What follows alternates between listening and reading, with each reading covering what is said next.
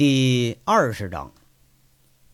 上回咱们说到啊，杨伟盯着沙发扶手处，他愣了半晌，突然之间出手了。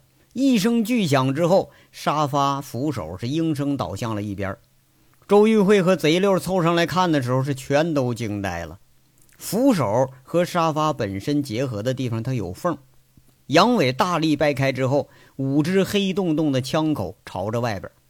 杨伟伸手一拽，那就是一把油色锃亮的五连发霰弹枪给拽出来了。这种枪啊，它枪管很短，拿在手里头就像是一把玩具似的。杨伟抽出来之后，就见他凑上去之后，用鼻子闻了闻，又眯着眼睛打着弱光电筒看看枪管里边。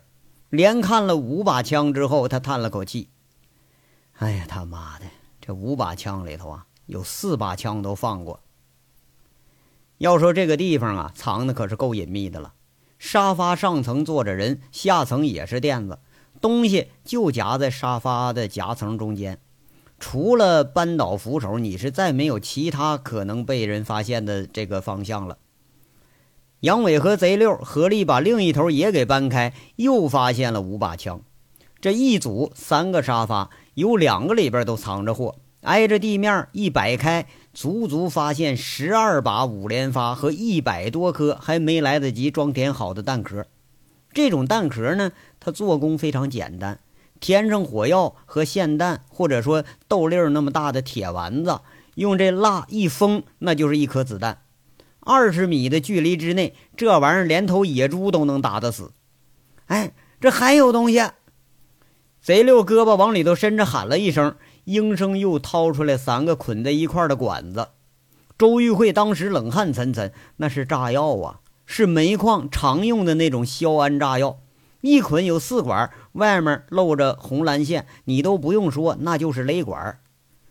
杨伟很无奈的叹口气，说了：“哎呀，大炮这小子是真可以啊，沙发里头揣着枪，屁股底下坐着炸药，这两年。”这可耍的有点太过了，掏干净点，看看还有什么没？哎，还有。贼六应了一声，看样又掏出什么来了似的。这是一个很精致的皮包，皮包啊，倒也不稀罕，不过出现在这儿呢，就比较稀罕了。杨伟接过来，细细一翻，红色、绿色、蓝色的那个存折本啊，是一叠子。杨伟随手一看，递给周玉慧，嘴里说着：“看看吧，这就是大炮的私房钱。”这攒的可不少啊！呀，这一共是二百八十万。周玉慧看看那个四五个本儿，仔细一对数，惊讶的叫出一声。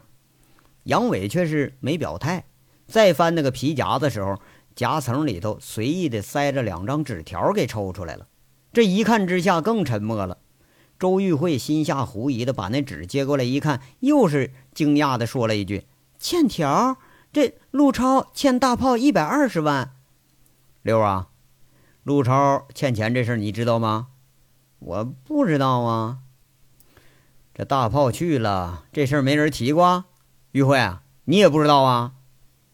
周玉慧和已然站起身的这贼六都是摇了摇头，看来这是大炮和陆超之间的事了。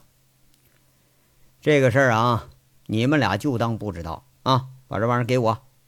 杨伟说着，把欠条拿回来，折着放进自己的口袋里，回头无言地看着地上的枪，整整摆了十二把枪，三捆炸药。蹲下身啊，他愣愣看半天，咂巴着嘴，是半晌没说话。枪、炸药、存款，这不用说，这就是大炮的藏金和藏武器的地方。这些东西，怕是准备着要和人斗殴的时候，好呃以备不时之需。在凤城这个黑窑遍地的年代呀，什么炸药啊、枪支啊，这个管理是真的差强人意。有点小势力的团伙，花上几千块钱，那都买得起这玩意儿。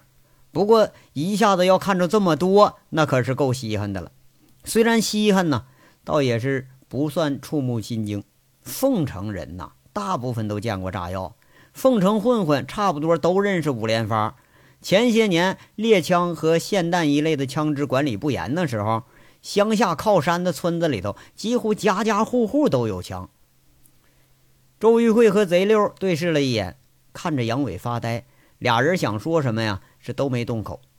周玉慧示意着贼六说话。贼六想了想，这才打破沉默：“哥呀，这咋办呢？这东西咱们藏哪儿啊？有这些家伙，咱们可是谁都不怕了。你要指出来是谁指使的，咱直接灭了他。”贼六凑着蹲过来了。这表哥死以后，心境一直就没好过。这估计说的是心里话。杨伟看样想了半天，已经是有了计较了，站起身来说了一句：“六啊，你相信不相信哥？那还用说呀？那当然信了。那你听不听哥的话？那当然听了。这所有的东西和钱，全都交给我处理，你有意见吗？”周玉慧突然的惊了一下，看看杨伟想插嘴，却是没说出话来。这个东西让他有点心跳加速。杨伟一说自己处理，周玉慧马上眼前就浮现出了曾经见过的大炮那一群人那腰里别着枪叫嚣出师的场面。那场面让男人看的是热血沸腾，要说让女人看了吗？哈，估计得做噩梦。贼六想了想，看看地上的枪支弹药。和周玉慧手里的存折，他使劲点点头：“哥，你处理吧，我听你的。”杨伟像下定决心了似的，他站了起来：“行，那一会儿报警。”啊啊！贼六和周玉慧同时都啊了一声，俩人啊一时间没人能明白杨伟是个什么意思，特别是贼六很惊讶的盯着大哥，就好像不认识他似的。听哥一句啊，这是为你好。大炮出事儿了，你不能再出事儿了。有枪不一定就代表着谁厉害，有枪也不一定就能主宰得了一切。你表哥枪倒是不少，可人家没动刀没动枪，照样把他命就给送了。有这个前车之鉴了，你呀就别再步入他的后尘了啊！杨伟拍拍贼六的肩膀，安慰着：“如果是现金的话呢，你可以留啊。大炮不在了。”他的案子还在调查中呢，这么大的款项要从银行里出来，谁拿走了，谁屁股都干净不了，都别拿啊，让公安处理。你是唯一的继承人，如果无法确定这是非法来源的钱，那说不定你还能给继承了。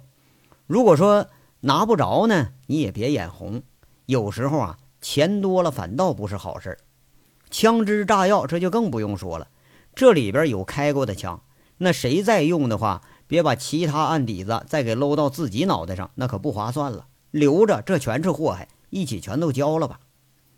杨伟淡淡的说着，周玉慧他却笑了，很会心的那种笑。也许这正是他愿意看到的结果。杨伟会用最正确的方式来处理这件事儿。这个时候看到杨伟是心平气和的处理这件事儿，周玉慧有一种冲动，有一种想拥抱杨伟的冲动。虽然没法实现吧。可眼神里头却是热切了几分。贼六有点诧异的说着：“哥啊，钱嘛，就就算了，反正也不知道密码，不一定能取出来。这家伙交给公安，那我我那我，嗨，是不是心里头有点害怕呀？”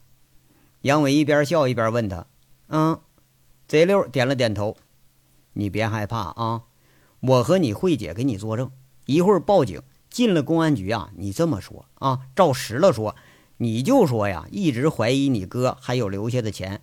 今天晚上专门带着工具来找来了，最后无意之中搬开了这个扶手，然后就无意中发现了你哥藏着的秘密。然后呢，你觉着不放心，怕一个人说不清楚，就把我和你慧姐叫来了，做个见证。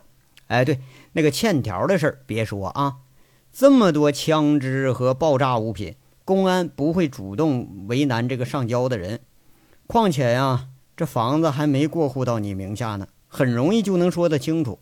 这个电话呀，你来打。对于公安来讲，这样的立功机会，他们巴不得的呢。杨伟安排着，先是调出景瑞霞来，把这警车开走了，再回头跟贼六做着思想工作。贼六啊，这贼胆是有几分，但是遇到事儿了，还是没那么多主见。在杨伟这一再鼓励之下，电话是打出去了。枪、炸药，这危险的字眼一下子就惊动了幺幺零，惊动了市公安局。幺幺零警车到场一检查之后，马上通知了市刑侦大队。三个人被带回大队做笔录去了。不过让贼六也觉着安慰的是啊，确实像大哥说的那样，对于说主动报案、主动上交的贼六，公安在问询笔录的时候非常客气。一个女警还时不时给贼六倒点热水，那好歹结结巴巴把这经过说了个差不离儿，这表情好像是被这么多枪给吓坏了。那没人觉着呀，贼六说有这个毛病，一见了穿警服的他就犯怵。最后贼六出来的时候，俩警察还跟贼六还握了握手，称呼那都变成翟启顺同志了，弄得贼六的心里觉着呀挺怪，不过挺舒坦啊，也很心安理得。就好像比得了那两百万，他心里还舒坦。周玉慧呢，她身份不同，又受伤了，这是景瑞霞陪着来的。做笔录的女警，这周玉慧认识啊，曾经有过一面之缘。简单的问询之后，周玉慧和景瑞霞被告知可以走了。再一问杨伟，这女警却是含糊其辞。后来呀，一见周玉慧问得急，只能让周玉慧在办公室等着。本来这心情不错，这时候周玉慧倒觉着心有点慌了。那杨伟他不会是真有什么事让人逮着了吧？杨伟和周玉慧、贼溜他们三个人是分开做笔录的。一间自己曾经来过的小办公室里头，做笔录的小警察这杨伟也打过照面，仨人早都串过供了。这说起来那当然是滴水不漏。刚刚做完笔录，办公室门都没敲就进来五个人。杨伟这么一看呢，心里就有点吃惊了。来的是邢贵，现任刑侦大队的大队长，背后跟着四个人，却是一个都不认识。正因为就一个都不认识，这才让杨伟心里头有点犯疑。他脑子里飞快的把可能露出来的事儿，他都给捋了一遍，但是一点结果都没有。做笔录的小警察啊，被邢贵给打发出去了。邢贵很随意的把笔录收起来。来的四个警察，八个大眼睛，就像看犯人似的审视着杨伟。邢贵坐在椅子上，他也没说话。杨伟不动声色看着这四个人，回头再看看邢贵，他心里头犯下了几种疑问：说自投罗网，那 不可能说这么对待自己呀？这要是说有证据，估计那铐子早给我铐上了。一想到这儿，反倒很随意的喝了口水，点了根烟。连邢贵他都不搭理了。呃，那个，我介绍一下啊，这是省厅缉毒处的四位同志。我一直也嗯找你就没找着，今天这不来了吗？那择日不如撞日，有些情况呢，要向你核实一下子。邢贵也是不动声色在这说，那四个警察也是不动声色，就坐沙发上了。刚刚几番审视下来。怕是几个人对要了解的情况都已经有了个初步印象，就这份的镇定功夫，估计啊，你有啥事你也问不出来。呃，杨先生啊，我们查过你的案底，当然啊，也知道您数次和我们公安机关合作，今天咱又见着了，这点呢，我们佩服得很。有几件案子的疑问，想向您了解一下。一位看着有个三十岁左右的警察，这就开口了。他像是个带头的。四个人中啊，有两个人已经拿出笔了，看样是要做笔录了。没问题，那个公民配合公安机关揭发检举这犯罪事实，这不是义务吗？嗯，是义务就义不容辞。那你问吧。哎，对了，缉毒处和缉毒总队有什么关系吗？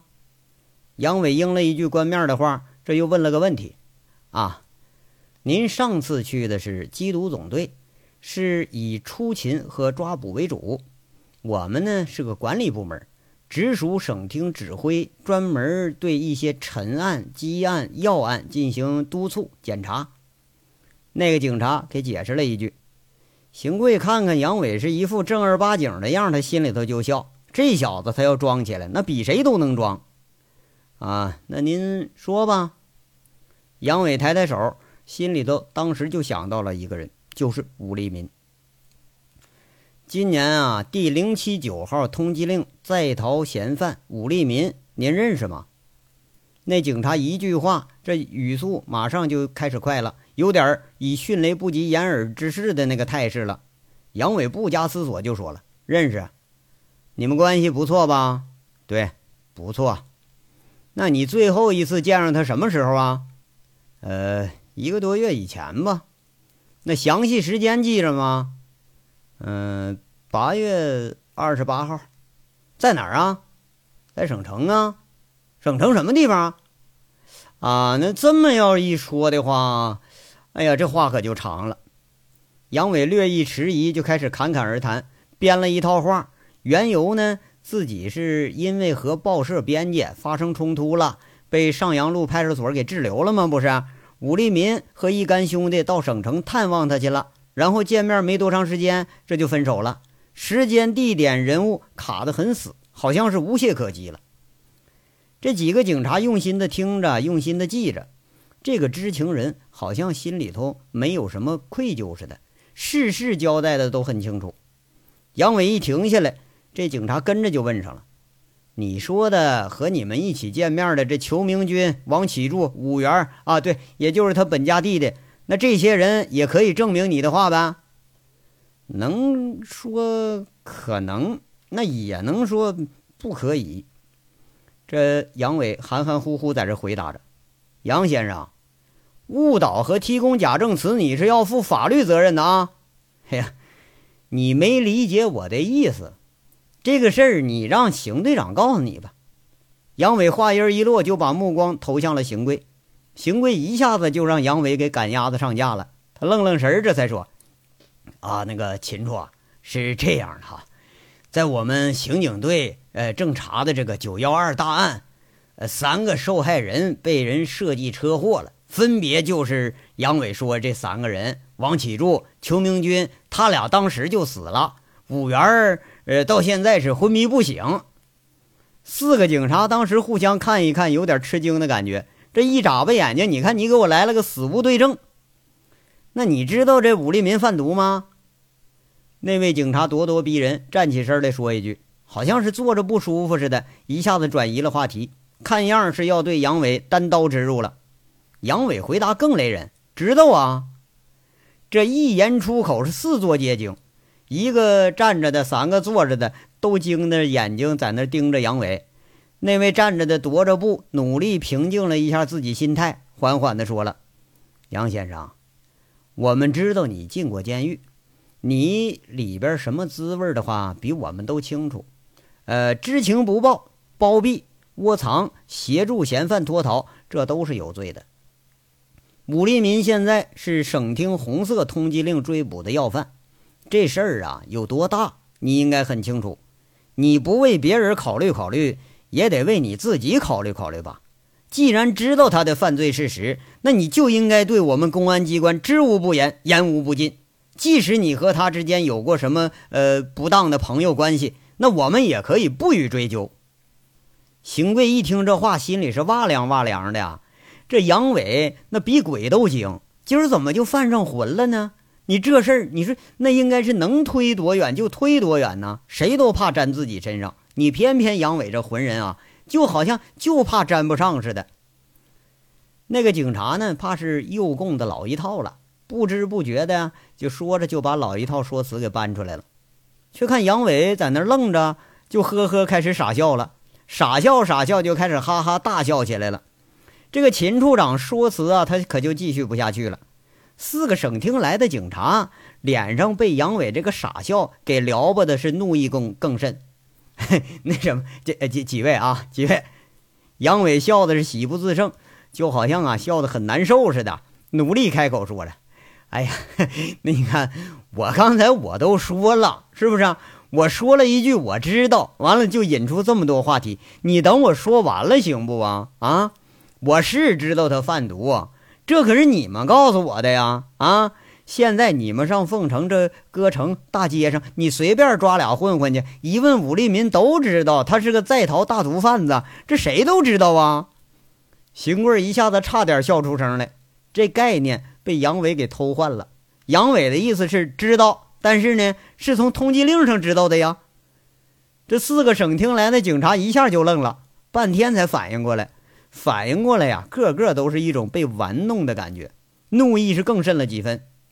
那个发言的这才明白了，面前这位可不是个省油的灯，他有点愤意的接一句：“杨卫国，你是不是觉着跟警察绕圈子挺有乐子的？”错了，是你们在把别人当乐子。杨伟脸上一下子是无比正经，正色的说着：“我刚说知道，你就迫不及待的你要诱供我，这有意思吗？我是进过监狱，你也不用拿这个威胁我吧？连法律都承认，服刑期满之后就是公民。难道你们认为服过刑的那就就比正常人比你还得低一一等啊？啊！刚说一句话，你就给我套上个什么知情不报啊、窝藏这乱七八糟罪名？你有这么问话的吗？”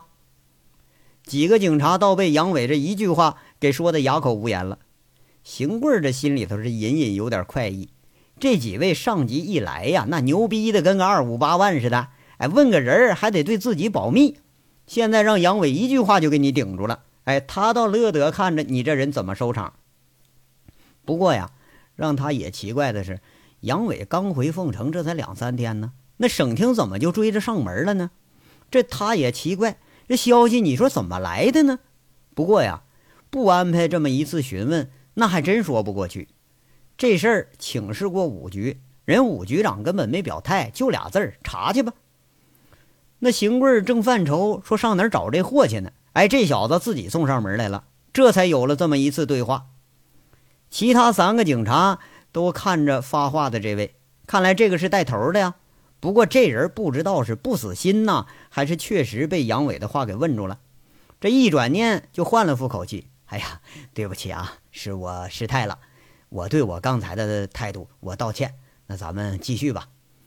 据我们掌握的情况呢，呃，八月二十八日之后的几天，你都和吴立民在一起，对吗？这算是一个包袱。杨伟的心突然给吓得跳了跳，不过他很正经，点了点头。”啊，对呀。自那之后，他人就消失了。那这个怎么解释呢？啊，我问的意思啊，就是说你是最后一个接触他的人，那他的行踪你应该知道吧？这个警察看样这也是有备而来的。那这个解释，那你得问他本人吧？啊，腿长他身上了。我们虽然说是关系不错吧。那但也不至于说到就他上什么地方也也得先跟我汇报一声吧。杨伟是以问代答，压抑着心里的吃惊。这些事儿只有自己这个圈子里的人知道，现在从警察嘴里说出来了，还真就把杨伟吓不轻。那亏得当时是俩人跑了，要是多一个人，怕是跑都没个他跑了。你说他妈的，这是谁他妈捅老子一家伙呢？杨伟心里头泛起这么个念头。他不怀好意地盯了邢贵一眼，不过马上就想到了这事儿不可能，邢贵根本就没见过自己跟武立民在一起，这一闪而逝是佟思瑶的影子，那更不可能。那时候他根本就不在省城，这些事儿好像他根本就无从得知。啊，我们呢只是询问一下情况啊，你别误会，并没有怀疑你的意思。我们现在呢需要您解释一下子你这一个月的行踪。哎，这也是洗脱你嫌疑的最好办法，是吧？而且呢，公民都有举证的义务，这个你没什么问题吧？那位警察小心翼翼在这说啊，在自己甩出包袱也没见这人变色之后，这心呐也在怀疑啊，就是他妈的举报的这之后，咱大张旗鼓来奉承了，这事儿有必要吗？啊，你问这事儿啊，那这个没问题。杨伟好像是一副很释然的表情，滔滔不绝，这就开讲了，说的啊，某月某日啊，从哪儿出发的，途经了什么地方，然后又到哪儿了。听了半天，这几位记录了，才发现这不说游记呢吗？啊，说是旅游了，旅游一圈，回到老部队又看一圈，然后回来了。这有点感觉他语焉不详吧？那你偏偏还说清楚了回程的列车车次，说清了列车车上还有几个乘警的名儿。那什么玩意儿都能造假，这东西肯定造不了假呀！足足说了能有十几分钟，这连几位做着记录的警察相互换了眼色之后，都觉着这有点无懈可击。一个月的行踪能说到这程度，那算不错了。何况呢，还提供了很多饭店、旅店、车次、车号，这东西你一查就知道真假。而且呀，警察凭直觉也能确定。这事儿他假不了。邢贵这心里头却像明镜似的，对杨伟多少知道点根底，而且打过交道。对于说能从杨伟嘴里挖出东西来，他根本就不抱任何希望。如果说他要想说，他会用一切途径去告诉你。你不想知道那都不行。如果他要是不想说，那谁也没招。就像现在似的，明显就是拖起来，然后跟你胡扯扯废话。而省厅这一干人呢，还偏偏在那听得津津有味儿。从做笔录开始，一直到问话，足足用了一个多小时。这几位省厅的警察一看，再问也问不出什么有价值的线索了，这才起身都告辞走了。邢贵是慌慌张张的和杨伟打了个招呼，忙着去送省厅的人去了。杨伟再看看时间，今天的这些事儿全都下来，这都已经快零点了。一出办公室的门，却看着周玉慧还在那傻傻的等着呢。大概是听见人声了，探头探脑的从另一间办公室里头看，一见杨伟出来了，这就高兴的迎上来了。那谁六呢？走了。那你怎么还不走啊？我我等你呢，杨伟。我们十几分钟就完事儿了，你怎么到现在才说完呢？周玉慧有点奇怪了。俩人并肩走着，快步出了公安局，上了车。直到上车了，杨伟都没说话。哎呀，我说你呀，以以后你就别跟个傻老娘们等汉子似的，傻等着你在这公安局等。我要是出不来了，你也在这等着呀。杨伟上车之后，不知道怎么回事，突然有点要发火了。怎么了？是不是有其他的事给绊住了？周玉慧没生气，很善解人意的轻轻问一句：“哎呀，没什么事儿，是省公安厅问武立民的事儿。这小子这级别又升了，红色通缉令了。”哎呀，杨伟在那吧唧了半天嘴，实在也不知道该说点什么。周玉慧这回闭嘴不说话了。再问的话，那杨伟肯定又得要生气。杨伟不放心，又打电话问了问贼六，知道没事儿啊，也没人问他，这他才放心了几分。景瑞霞开着车直回了公安小区，看杨伟和周玉慧下了车，很知趣，他先上楼了。突发了这么一件事儿，让俩人晚上多少有点愉快的心情又蒙上了一层阴影。把周玉慧送上楼，到了门口。杨伟才讪讪地说着：“玉慧啊，对不起啊，刚才心情不好，不该对你发火，别生气啊。”“没关系，你发火是因为担心我，我怎么会生气呢？”周玉慧轻声说着，一点都没有生气的意思。“明天呢，我就走了，可能得需要个一两周的时间。有事儿啊，你电话跟我联系啊。”“嗯。”周玉慧点了点头。杨伟咬咬牙，转身要走的时候，被周玉慧给拽住了衣服。一回头，却见周玉慧那很含情脉脉盯着自己，嘴唇嗫喃了半天，说了一句：“注意安全。”哎呀，你也得注意安全啊，自己把自己照顾好。你回去吧。杨伟说着，爱怜似的触了触周玉慧的小脸蛋，好像看着这伤啊，让他很心疼似的。看着周玉慧开了门，他一转身，这就走了。这章到这儿就说完了，下章稍后接着说。感谢大家的收听。